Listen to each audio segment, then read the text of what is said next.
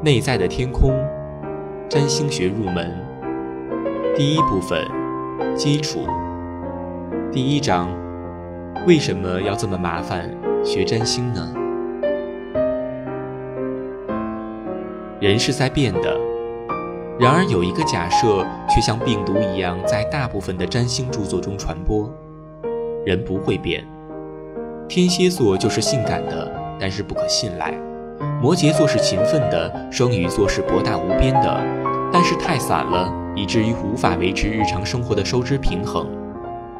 即使在一些高阶教材中，我们也会发现类似的断言：一个有负面相位的金星暗示盘主会乱交，像这些无法改变的僵硬的断言。从托勒密到琳达·古德曼，占星符号都被解释为心理体系中的组成部分。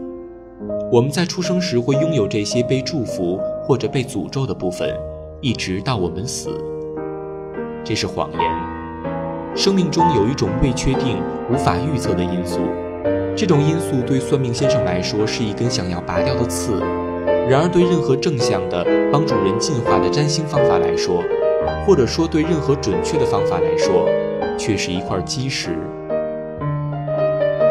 占星学已经被误解和扭曲得如此厉害，以至于这个词的真正含义早已遗失。关于这个，我们可以将一部分责任推给那些通常的坏家伙，但是大部分责任却应该由占星师自己承担。通过他们对这门符号学所进行的传统解释，通过他们对预测未来的痴迷，现代占星学已经变成人们讥讽它的样子。大部分像这样的占星学的确是可笑的。我们要承认的是，在文化圈子里，做一个占星家就好像是承认你在看肥皂剧，或是订了一份国家询问一样，令人羞愧。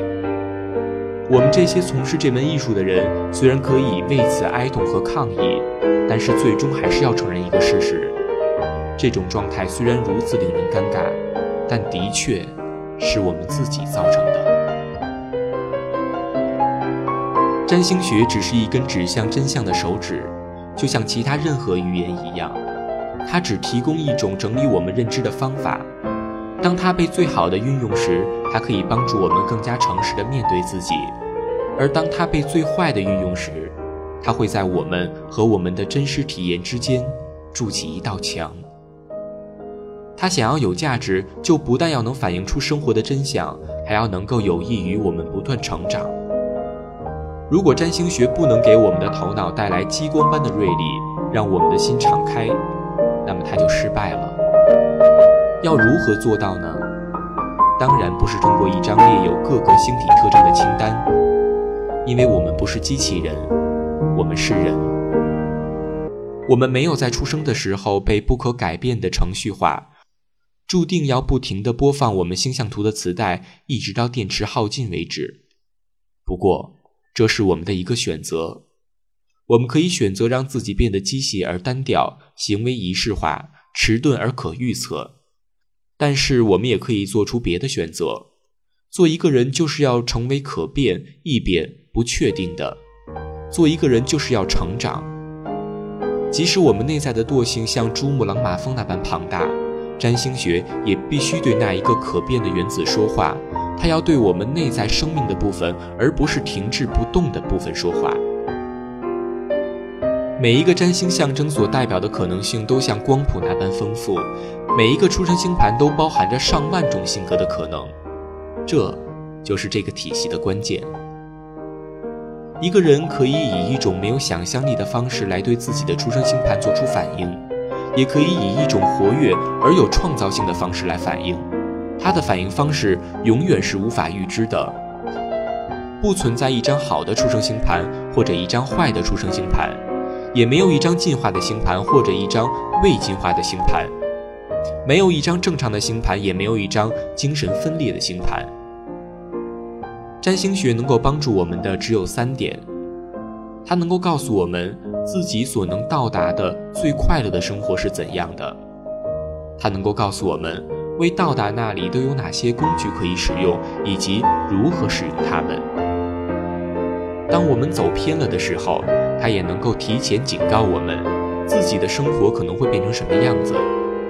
除了这些之外，我们可以确定的是，所有的选择都在我们自己手上，没有一颗行星或者一个星座代表某种特定的命运。这些观点一旦确立，我们就可以选择去听星盘所带来的信息，还是忽略它，那就是我们自己的事儿了。不过，即使我们选择忽略它，生活迟早也会给我们带来相同的信息。那么，我们为什么还需要占星学呢？其实没有理由。很多人没有它也活得很好。所有通过星盘可以了解的东西，也可以从其他地方被了解。去进行心理治疗，跑到一个西藏的寺庙里去冥想、去恋爱、去发掘一座遗失的城市，这些事情中的任何一个，都可能让你达到对自己的了解。占星学只是一个通往自我了解的一条路。而且像其他所有的路径一样，它有自己的优势和劣势。占星学最重要的优势就是迅速。如果没有占星学，我们可能要在各种已经设定好的虚假真理和空洞的梦的程序里跌跌撞撞走数年，而无法找到关于我们自己是谁的准确信息。心理治疗可能会加速这个过程。一次轰轰烈烈的婚姻也可以加速这个过程，一次将我们推到忍耐极限，将我们所有的一切都剥除，只剩下最真实的自己的冒险，也可以加速这个过程。但是所有这些过程都是需要时间的，而且每一个都有其陷阱。而一次占星解读或者读读这本书，只需要花一个下午，在两到三个小时之内。一个新的自我意识层次就能够产生，用其他方法则可能需要耗费数年时间。那么占星学有什么劣势呢？所有这些美好的信息都可以从一个耳朵进，另一个耳朵出，就像心理治疗无法改变一个人一样，占星学也是如此。人只能自己改变自己。形而上学的部分。进行任何占星学的讨论时，只需十分钟，你多半就会碰到一些很难回答的问题。我的占星师告诉我，必须面对这些事儿。为什么呢？如果我不想这样怎么办？这些问题很快就会上升到很高的高度。生命的目的是什么？我为什么会在这里？是谁？如果有这么一个人的话，最初是谁把我抛进了这个世界？形而上学和占星学想要回答同样的问题，不过其中还是有些区别。跟形而上学不一样的是，在占星学里，终点是寻求者，而不是他所寻求的东西。占星学不是神学，它很直接、真实，具有实践性。它只想帮助我们将我们的人格条理化，让我们变得快乐、清晰。在这个过程的后面，你爱挂什么哲学或者形而上学的窗帘都行。让我们试两条窗帘，看看它们是否真的会有所不同。窗帘一：我们不是原生质，我们是灵魂，纯粹的意识，永生的存在，再次以肉体的形式不断转世，并慢慢地向一个与上帝合一的状态进化。我们此刻的存在境况反映我们的内在状态。我们在出生之前就有意识地选择了对我们进化最理想的星盘配置。我们可能并不喜欢生活中的很多事，但它们可不是偶然的。每一件事都能被利用，每一件事都是一个祝福。我们的工作、人际关系、生活中的危机，所有的场景都是有意识、有目的的选择。窗帘二，宇宙是完全随机的。一百五十亿年前，星云凝聚成了恒星，恒星开始烹调出更重的各种元素，一些碳原子结成一块儿，然后它们自我复制，慢慢的跟它们周遭的环境产生了一些关系。我们称之为意识的东西是一种电化学现象，完全依赖于大脑的生理机能。大脑死了，意识也就死了。在那之前，我们可以享受生活，不过这并不容易。意识是很低效的，它创造很多静电干扰、神经病、内疚、强迫症、如果我们想要在这个随机的宇宙中，从我们的意识里获得最大的愉悦，就必须消除这些能量泄漏。你看到这里面有什么实际区别了吗？从哲学的角度来说，这两个模型差了十万八千里，但是从实用角度来说，它们完全相同。不管我们在头脑中如何构建和理解宇宙，宇宙并不会因此而改变。我们可以在头脑里不断地将各个概念的家具挪来挪去，一直到我们的脸变绿，但是还是会碰到一样的心理难题。困难就是困难，不管我们的哲学观是怎样的。你可以选这两个模型中的任何一个，我们要做的工作都是一样的。我们是灵魂还是肉体呢？从占星学的角度来说，标准答案是：管他呢。如果我们处在抑郁、嫉妒、孤独或者其他不愉悦的意识状态中，那么不管我们是核物理学家或是印度大师，改变这个状态都是我们自己的工作。形而上学的角度也许可能帮助我们，如果是那样，当然很好。但是那本来不该由占星学来提供，而取决于我们自己。在占星学里，唯一重要的就是自我意识的增长。为了实现这种增长，任何一个解读星盘的人都必须对所接触到的每一个人的心智独立性和自我决定性给予绝对的尊重，可不要扮演自以为是的上师。占星师和顾客之间的关系必须是平等的。我们都同样面临自己的迷宫，没有一个人拥有最高的计划。占星学能够提供的就是一张透镜蓝图。通过这个透镜，我们能够看清一些人格迷宫。从占星学的角度来看，每一种人格都有一个理想的形式，这个形式通过我们出生时行星所在的位置来标明。虽然文化和经历对这个形式会产生一些影响，但是它的本质却来源于我们的内部，一个比礼仪和风格要深得多的意识层面。我们可以将这些根源看作是灵魂经过千万次的转世而被扭曲或定型的，我们也可以将它们看成是由基因轮盘的随机指向所产生的，这都没有关系。这些根源确实存在，它们代表了一些需要和倾向的模式。我们的社会人格必须能够反映这些模式，才能够让我们的心得到宁静。宁静是主观的。但是宁静并不会自动升起，我们必须为之努力，将我们的外在人格跟内在本质协调一致。我们必须放开那些困扰我们的社会剧本，我们必须成长。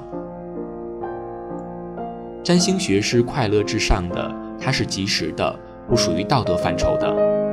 对他来说，重要的就是快乐。它是一面反映生活的镜子，它观察，但是不介入。事实是，我们很痛苦，我们想要感觉更好。占星学可以帮助我们做到这一点。